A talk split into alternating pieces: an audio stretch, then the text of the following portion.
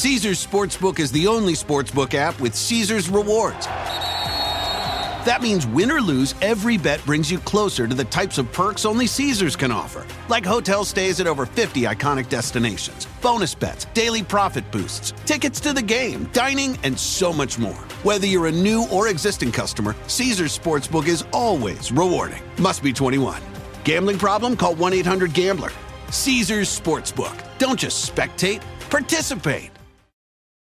Dental Associates of Northern Virginia redefine what it means to visit the dentist. Get top quality personalized support from committed experts who prioritize the well being and satisfaction of you and your family. Care is centered on a highly personalized treatment plan backed by the trust and support of long lasting relationships. Schedule your next appointment by visiting dental1-va.com slash offer slash SiriusXM. As a person with a very deep voice, I'm hired all the time for advertising campaigns. But a deep voice doesn't sell B2B, and advertising on the wrong platform doesn't sell B2B either. That's why, if you're a B2B marketer, you should use LinkedIn ads. LinkedIn has the targeting capabilities to help you reach the world's largest professional audience. That's right, over 70 million decision makers all in one place. All the big wigs, then medium wigs, also small wigs who are on the path to becoming big wigs. Okay, that's enough about wigs. LinkedIn ads allows you to focus on getting your B2B message to the right people. So, does that mean you should use ads on LinkedIn instead of hiring me, the man with the deepest voice in the world? Yes. Yes, it does. Get started today and see why LinkedIn is the place to be to be. We'll even give you a $100 credit on your next campaign. Go to linkedin.com slash results to claim your credit. That's linkedin.com slash results. Terms and conditions apply. Look around. You can find cars like these on AutoTrader, like that car riding your tail. Or if you're tailgating right now, all those cars doubling as kitchens and living rooms are on AutoTrader too. Are you working out and listening to this ad at the same time? Well, multitasking pro, cars like the ones in the gym parking lot are for sale on AutoTrader. New cars, used cars, electric cars, maybe even flying cars. Okay, no flying cars, but as soon as they get invented, they'll be on AutoTrader. Just you wait. AutoTrader. Hoy en Gerentes 360. La innovación circular como motor de recuperación económica post-COVID y para la transformación de los negocios. Los Boeing 737 MAX vuelven a tomar vuelo. Y las vacunas contra el COVID-19 siguen siendo noticia. Esto y mucho más hoy en Gerentes 360. Este episodio de Gerentes 360 se graba y transmite en vivo por internet hoy, lunes 23 de noviembre de 2020. Este capítulo de Gerentes 360 es traído por clases.vip. Asiste a clases online, masterclasses y más, con los mejores maestros, expertos en diferentes temas de administración y gerencia, y que, además, cuentan con experiencia comprobada en el mundo real para dictarlos.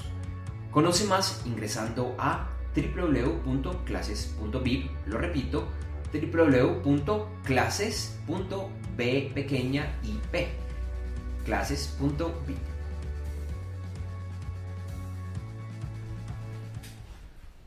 Hola, ¿qué tal a todos? Buenos días, ¿qué tal Juan? ¿Cómo vas?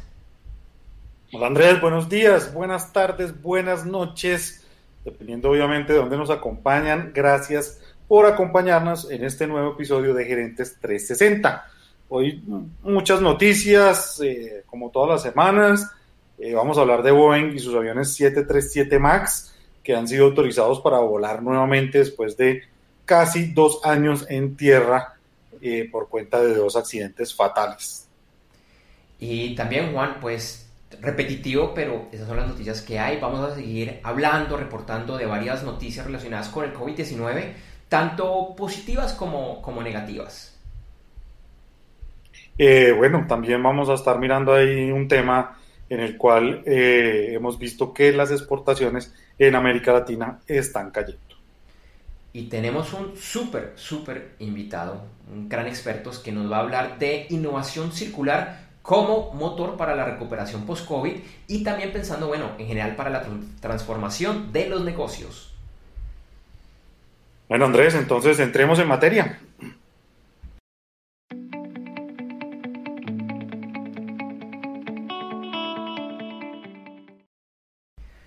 Así es, Juan. Entonces, bueno, por favor, iniciemos con las cinco principales noticias para esta semana.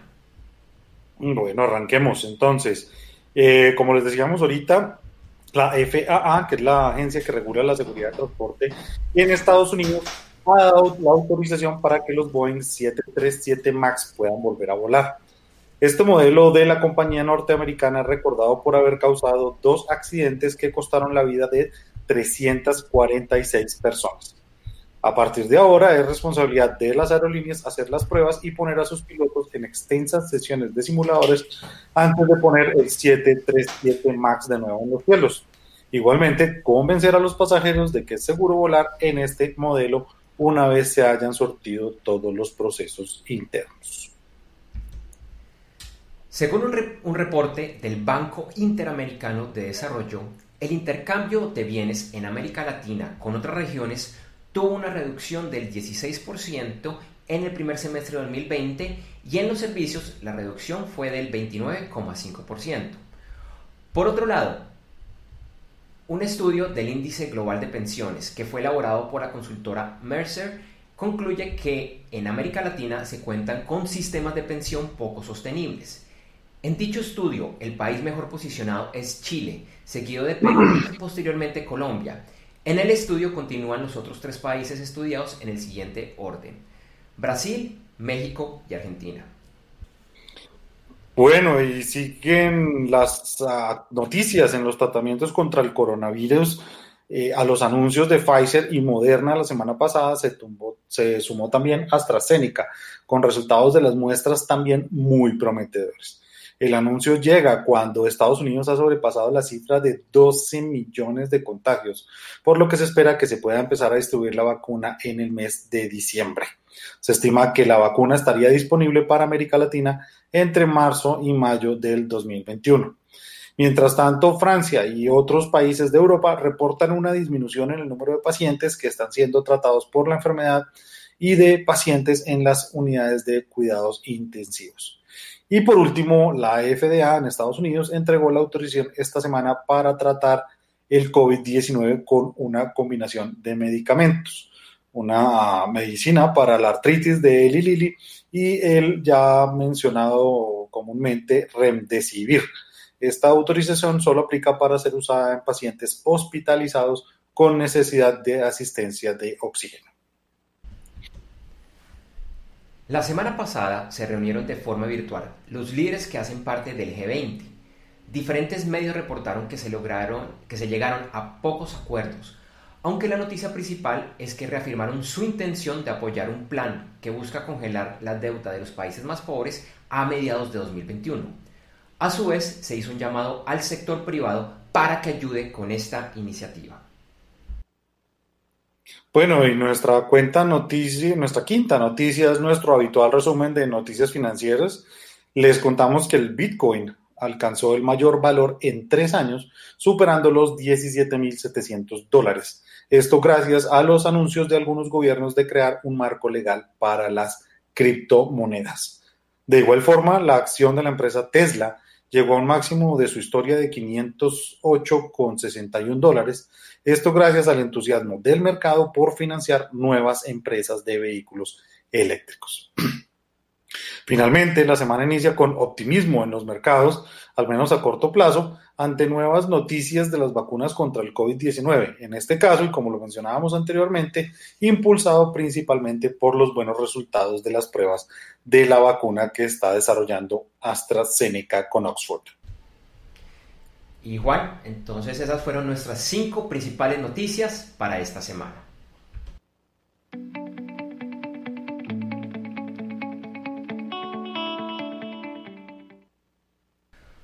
Ok, Juan, y como siempre, pues vamos a discutir una de estas noticias a, profundidad que tiene que ver con la noticia muy sonada, muy esperada, eh, yo diría que algo controversial del regreso del Boeing 737 MAX a, operación. Sí, sí, Andrés, pues eh, digamos que es, un tema que se esperaba que algún día pasara. Eh, este año modelo pues ya lleva dos años en tierra a raíz de dos accidentes que ocurrieron en octubre del 2018 y en marzo del 2019, eh, y que estos accidentes se defieron precisamente un fallo en un sistema de control de vuelo automatizado que Boeing denominó MCAS. Sí, Juan, y, bueno, esto pues después de casi dos años de estar eh, quietos, llevó a que Boeing renovara, redefiniera procedimientos internos y a una fuerte sacudida en la cúpula de la compañía eh, bueno, eh, en parte para buscar cómo no, no perder tanto ese, ese, espacio de mercado que tenían ganado, ganado, especialmente pues con su competidor tradicional de hace muchas décadas, que eh, es Airbus. Específicamente, como el 737 pues es un avión de un solo pasillo, entonces era para, para perder pues, lo, lo, menos posible en este, en este segmento. Sí, así es, pero pues bueno, digamos que a pesar de que puede sonar como una buena noticia, eh, ahora Boeing le espera un trabajo bastante, bastante intenso, pues necesita recuperar no solo la confianza de las aerolíneas para volver a adquirir el producto o para usar los que están en tierra, sino también el del público, pues algunas aerolíneas eh, han hecho sondeos con sus pasajeros y obviamente pues eh, se han negado de manera entendible a volar en un 737 MAX. También nos, nos cuentan pues, las diferentes fuentes que eh, este fabricante espera entregar la mitad de su inventario que, actualmente tiene, porque es que además tenía inventario de estos aviones, que era su, su, avión que se más, más estaba vendiendo en el momento. Tiene 450 aeronaves listas y pues que esperan estarlas entregando dichas 450 aeronaves antes de finalizar el año 2021. Así es, obviamente pues esto no será una tarea fácil porque pues digamos que además de la crisis de Boeing y del 737 MAX, pues eh, el COVID le ha pegado muy duro a la industria aeronáutica y obviamente esto ha llevado a las aerolíneas a postergar e incluso a frenar los contratos firmados con los fabricantes, incluyendo a Boeing, eh, pues eh, esto gracias a que la demanda de viajes como es conocido, se ha reducido significativamente y pues en este momento hay, hay un exceso de aviones en el mercado, muchos de ellos parqueados en tierra. Y aunque pues no somos expertos en el tema, revisando pues noticias de personas que sí lo son, se habla mucho que uno de los grandes retos que tiene tanto Boeing como las aerolíneas es que muchos de estos aviones han estado parqueados, quietos, por un periodo de casi dos años, donde no se han movido, pues los aviones no están diseñados de, de, esa manera, donde muchos de los sensores han dañado, temas de combustible, ruedas y, y, demás, además pues del tema de la capacitación de los pilotos, que será obligatoria, eh, tienen que reentrenarse, entonces todos esos temas van, van, van acumulando, y bueno, eh, aunque ahorita ya recibieron la aprobación de eh, de la Agencia de Estados eh, Unidos, pues seguramente van a tener que pasar por un, procedimiento similar en agencias de otros lugares del planeta, haciendo aún más difícil este regreso.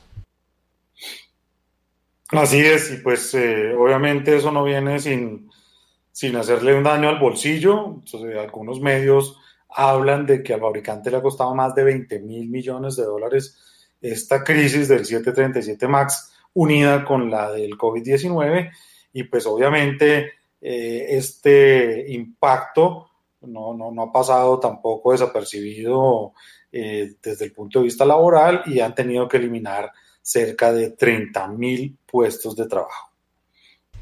Es una cifra gigantesca y, bueno, ya en la práctica lo que estamos viendo es que American Airlines es la primera aerolínea que está anunciando un regreso masivo de, estos aviones al trabajo. Lo van a hacer en vuelos a partir de finales del mes de diciembre, en, un mes. Pero pues digamos que la noticia buena es que el pasajero que no desee subirse a uno de estos aviones puede solicitar el cambio a, otro avión, el cambio de su tiquete, y la aerolínea ha anunciado pues que esto no tendrá ningún costo para el pasajero. Eh, así es, así es, y pues también a su vez aquí en Colombia eh, hay una nueva aerolínea que pidió autorización para operar. Esta aerolínea se llama Ultra Air y ha anunciado que parte de la flota que van a utilizar precisamente serán estos Boeing 737 MAX que otras aerolíneas han decidido dejar de usar. Sin embargo, pues el ingreso de esta aerolínea todavía no ha sido aprobado por las autoridades colombianas, como tampoco el eh, uso del avión. Para finalizar esta noticia y finalizar el contexto, eh, en el lado positivo debemos recalcar que el regreso a, la operación de estos aviones, más todas las noticias que han salido en las últimas semanas con las vacunas del COVID-19, pues ha hecho que se suba la esperanza en los inversionistas, muchas de las acciones de las empresas que están relacionadas con esto han estado subiendo, pero bueno, Juan, nos tocará ver qué termina de suceder en los próximos días, meses eh, y año, pues con esta noticia del 737 MAX, porque seguramente eh, hasta ahora toma vuelo, pero hay mucha, mucha tela por cortar. Así es, así es. Esperemos a ver qué pasa. Te recordamos que este capítulo de Gerentes 360 llega como cortesía de clases.vip. En clases.vip se reúnen expertos comprobados que enseñan a emprendedores, empresarios, presidentes, gerentes, directores de área y miembros de juntas directivas sobre temas poco usuales para ellos, pero que generan un gran impacto. Por ejemplo, un tema que abordan es cómo la tecnología debe ser liderada desde la alta gerencia. En www.clases.vip, lo repito, www.clases.b pequeña y latina p de papá, explican por qué se debe hacer así y, además, cómo hacerlo de una forma exitosa, además, sin necesidad de ser experto o aprender temas complejos de tecnología.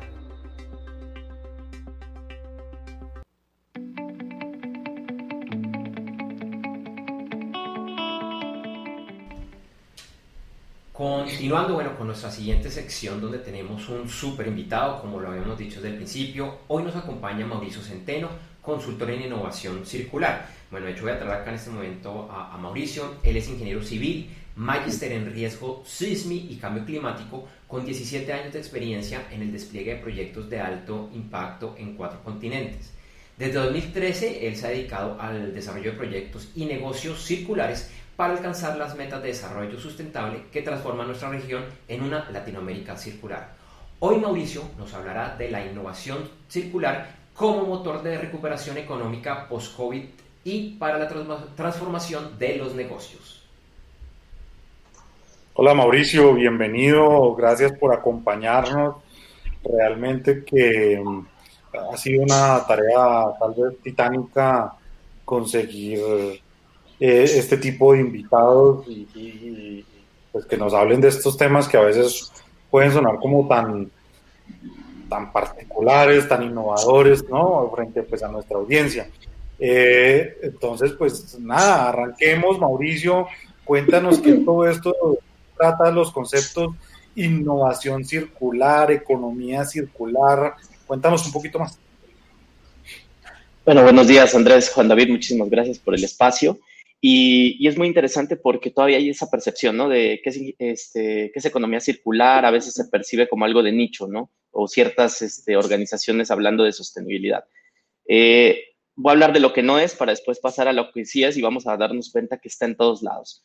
Eh, economía lineal, que es la economía que conocemos hoy, es la que trata de extraer, eh, extraer materias primas o unos recursos, transformarlos a través de la industria esos componentes volverlos un producto ensamblado y ese producto ponerlo en el mercado por un tiempo corto basado pues en prácticas de obsolescencia programada para generar como esta recompra tiempo a tiempo. Y al final del tubo, este producto eh, que satisface una necesidad pues resulta en un vertedero como un desecho, ¿cierto? Entonces todo el valor que imprimimos desde la extracción del material hasta el producto en uso final se pierde al momento de disponerlo en un, en un vertedero, en un camión de, de basura.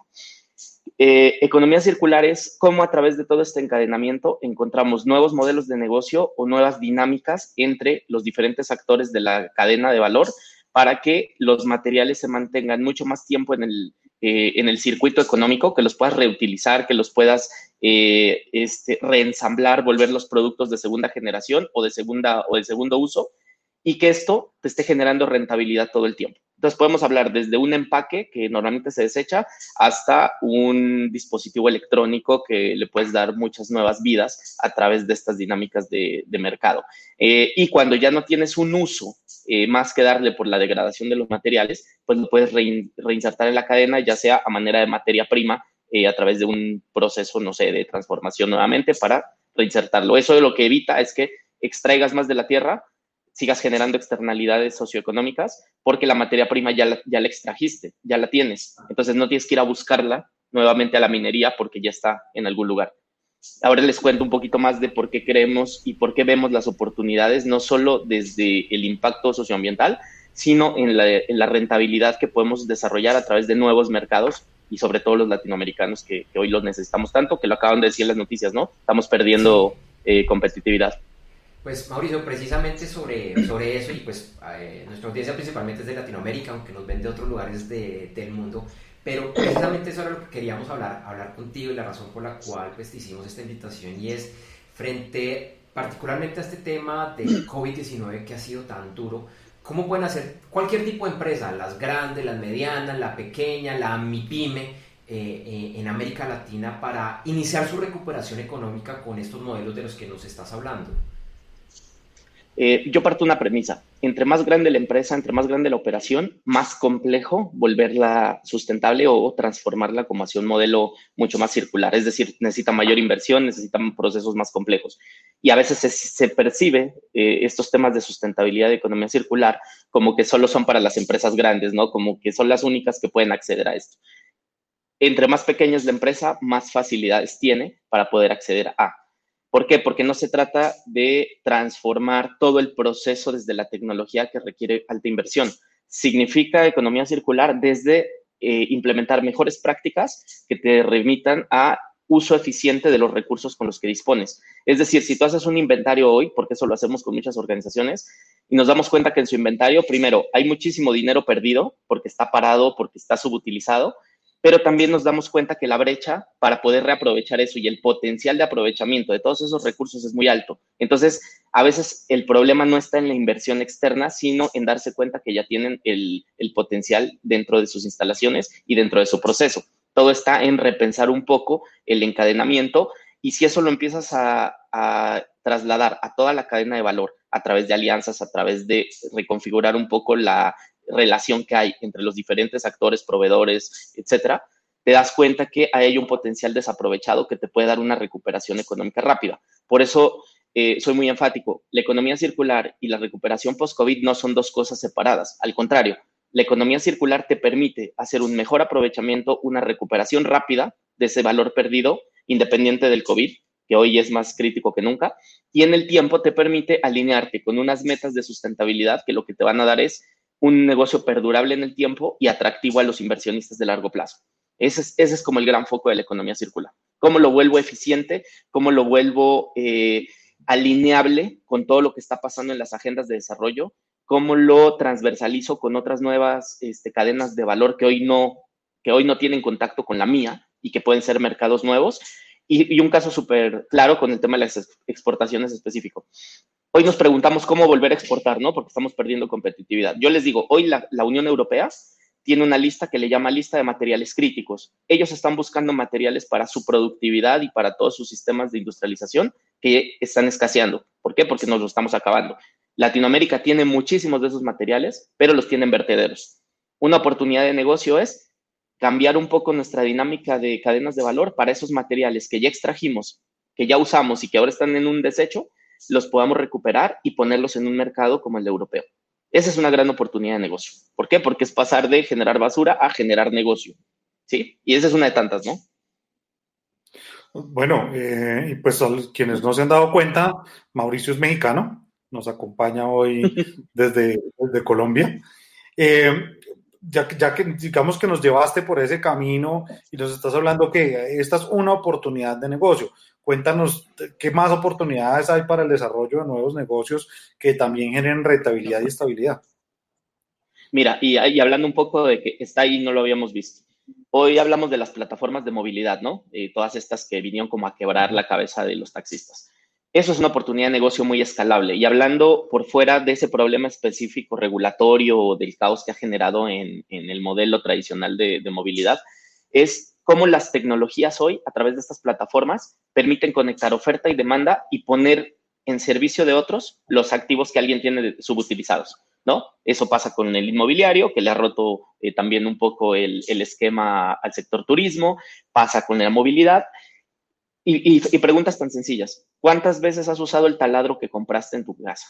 Porque a lo mejor lo compraste para cuando te trasteaste, instalaste dos o tres cosas y lo guardaste y no lo has vuelto a usar durante dos o tres años. Invertiste un dinero que está perdido Si tú tuvieras la oportunidad de rentabilizar todos los días, por hora, por día, por como lo quieras eh, colocar, ese taladro ya lo habrías recuperado tres veces la inversión. Eso pasa a macroescala. Si yo soy una empresa constructora que tengo maquinaria que utilizo para mis proyectos, llámese bulldozers, llámese este, retroexcavadoras, pero que la tengo subutilizada en ciertos momentos por la razón que tú quieras, pues obviamente ese es un activo que puedo empezar a eh, mover dentro de un mercado digital. Yo no tengo que hacer ningún mercadeo porque para eso puede haber plataformas que se dedican a eso. Lo vemos en Argentina. Hoy el, el mayor vendedor de automóviles lo está haciendo con tecnología. O sea, se están comprando automóviles casi que eh, por internet, ¿no? Ya no tienes que hacer la visita a la agencia. Las agencias están cambiando. Ya no tienes que ir a los concesionarios. Ya son experiencias de este, eh, realidad virtual, eh, ¿cierto? Entonces, ¿cómo la tecnología hoy está transformando desde la experiencia de usuario la conexión entre oferta y demanda de un activo que está ahí y que tú necesitas por un tiempo específico, más no adquirirlo como propiedad? y cómo están cambiando a través de la economía colaborativa todas estas entradas y salidas de, producto, de materiales, de, de, recursos. Ahí es que estamos dinamizando mucho. Y en cada transacción, pues estamos ganando. ¿Por qué? Porque la tecnología nos permite eficientar muchísimo todo el encadenamiento y la, y la visibilidad también, obviamente. Genial, es un tema absolutamente interesante y bueno, se ha cambiado el término en los años, pues yo creo que hace mucho la mayoría de empresarios han escuchado hablar de sustentabilidad, ahora se habla de economía circular, pero yo creo que la, la duda que tiene la mayoría de personas es, bueno, ¿cómo empiezo? ¿Cómo, ¿Cómo empiezo esta transición hacia estos temas circulares de, sustentabilidad? Ahí yo creo, Andrés, que es muy sencillo. Lo primero es entender qué te está diciendo tu mercado, no lo que tú crees, porque tú creaste tu producto eh, bajo unos supuestos y a lo mejor has operado sobre esos supuestos 20 años. Es qué me está diciendo hoy el mercado, qué me están diciendo los inversionistas para poner dinero en mi marca, qué me está diciendo eh, el consumidor, ¿no? O sea, realmente mi marca le, está generando valor en términos más allá del producto y su calidad, sino en términos de lo que yo hago en la trazabilidad, cómo trato a mis empleados, de dónde vienen mis recursos naturales, qué hago con ellos al final del proceso. Y todas esas preguntas las vas respondiendo a través de tu proceso de producción. Entonces, ¿soy trazable? No, entonces tengo que hacer un sistema de trazabilidad lo que pasa al final del tubo con mis empaques, ¿es positivo o es negativo? Si es negativo, entonces tengo que revisar mi encadenamiento, qué oportunidades tengo, ya sea en el cambio de materiales de ese envase o en, el, o en la forma como diseño mi envase para poderlo reaprovechar mucho más veces y después comunicárselo al mercado, en la lógica pues que me toque comunicarlo.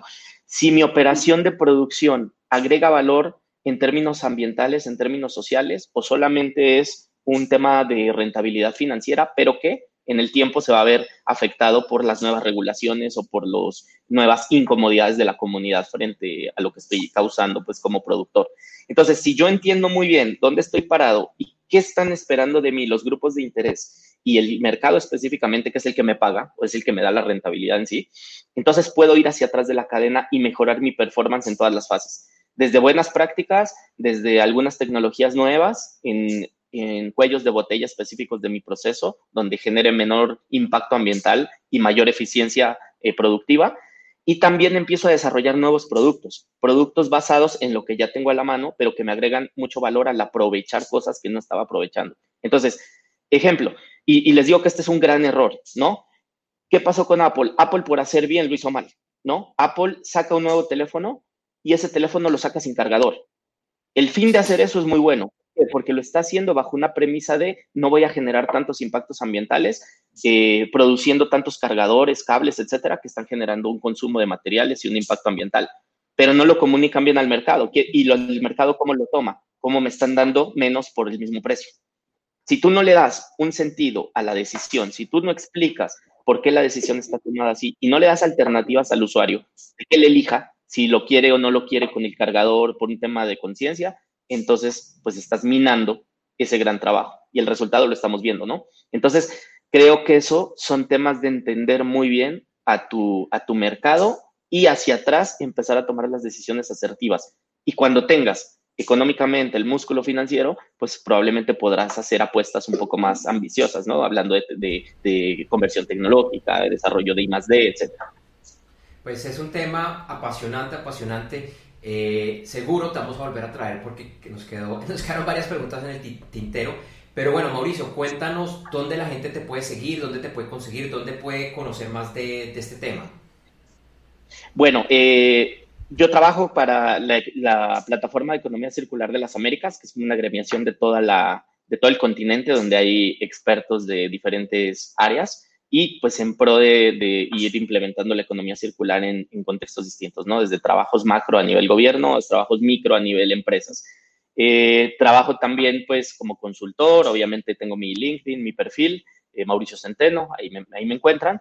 Y eh, estoy iniciando una apuesta que se llama Circulus, que es una apuesta sobre cómo generar comunidad de innovadores que quieren trabajar en economía circular cómo se quieren formar en estas temáticas y que tienen experiencia en áreas específicas o en, industrias este, relevantes y cómo a través de esta comunidad y del, intercambio de conocimiento podemos ir creando proyectos eh, circulares al interior de las organizaciones y en conexión con fondos, fondos circulares que están llegando, porque ya están llegando los fondos europeos, están llegando los fondos eh, del Banco Mundial, eh, los gobiernos a través de la cooperación internacional están abriendo diferentes iniciativas. Entonces es Hoy no estamos listos, porque esa creo que es la gran necesidad. Hoy no estamos listos con proyectos formulados debidamente para acceder a esos fondos.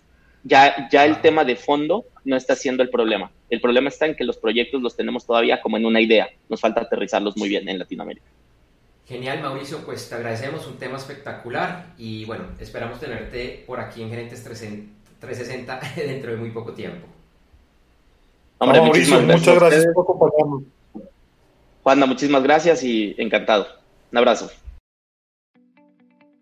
Este capítulo de Gerentes 360 es traído por clases.pip. Clases.pip es un portal asociado a Gerentes 360, donde podrás encontrar masterclasses gratuitas en diferentes temas para emprendedores, empresarios y miembros de la alta y media gerencia. Por ejemplo, ¿quieres conocer el verdadero rol de un gerente en su estrategia de Internet? En clases.vip encontrarás una masterclass gratuita sobre este y muchos temas más. Ingresa ya a www.clases.vip. Lo repito, www.clases.p pequeña y p. E inscríbete gratis a tu siguiente masterclass.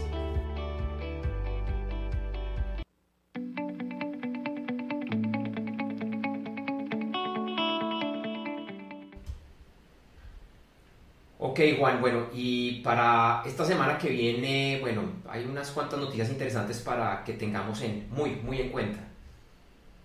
Así es, así es, Andrés. Pues eh, este jueves es el Día de Acción de Gracias en Estados Unidos, eh, tal vez el fin de semana más importante eh, para la economía gringa y como es tradicional, el viernes se celebra el Black Friday, que es pues tal vez el día de descuentos más importante que tiene el comercio de ese país y porque además pues esto inicia formalmente la temporada de fin de año, pues en este año además tan complejo.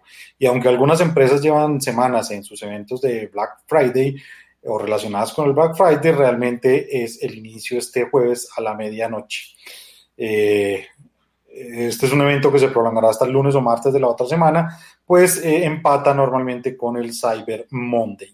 Entonces espera que el evento sea este el más grande en la historia, particularmente en las ventas online. Obviamente muchas empresas también tienen estas promociones en sus tiendas físicas.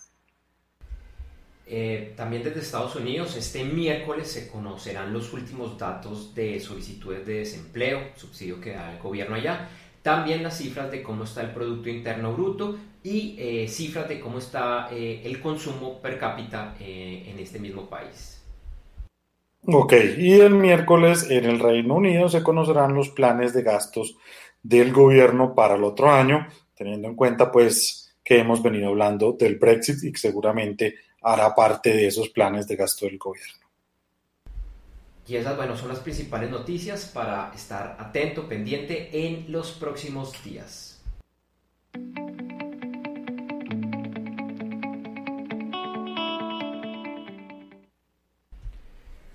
Para finalizar este episodio de Gerentes 360, te recordamos que en las notas del capítulo eh, bueno, encontrarás información de nuestros auspiciadores y esperamos que los visites. Esta es la forma más sencilla de apoyar nuestra labor en Gerentes 360. También te invitamos a seguirnos en nuestra página web www.gerentes360.com, así como invitar familiares, colegas y amigos a que igualmente nos sigan. Un par de horas después de finalizada eh, la emisión de este episodio y todos los episodios, lo vas a encontrar editado en www.gerentes360.com. Y en horas de la tarde en nuestra página web podcast.gerentes360.com encontrarás la versión de solo audio del episodio. Te invitamos a que nos busques y te suscribas en los principales directorios de podcast, como son Apple Music, Google Podcast, Spotify, Deezer, Stitcher, y Poker y Pocket Cat. Nos puedes buscar como Gerentes 360. Y si todavía no lo haces, por favor inscríbete a nuestra lista de correo electrónico donde recibirás alertas de nuestros programas e información que creemos será de tu interés. Esto lo puedes hacer en www.gerentes360.com barra lateral lista. También eh, nos puedes seguir y participar en nuestras redes sociales Gerentes 360 en Facebook y Twitter y Gerentes.360 en Instagram. O si lo prefieres, nos puedes escribir al correo electrónico hola arroba gerentes360.com. En este espacio publicaremos algunos de los mensajes. A mí me encuentras en Facebook y en Twitter como JD número 4 TAF y en LinkedIn como Juan de Cuartas. Y a mí me encuentras en Facebook, Twitter, Instagram y LinkedIn como Andrés J. Gómez. Gracias por vernos y regresamos el próximo lunes 30 de noviembre. Iremos en vivo a las 8 de la mañana, hora de Colombia, Ecuador, Panamá, Perú y hora del Este, a través de www.gerentes360.com. Recuerda que iniciamos la transmisión unos 20 minutos antes con el detrás de cámara. Feliz semana para todos.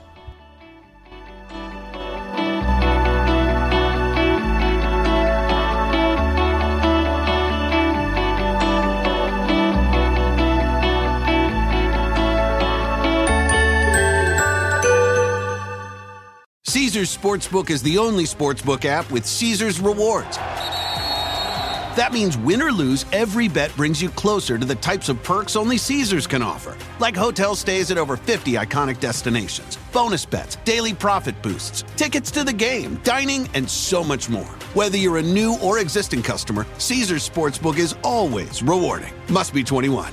Gambling problem? Call 1 800 Gambler. Caesars Sportsbook. Don't just spectate, participate.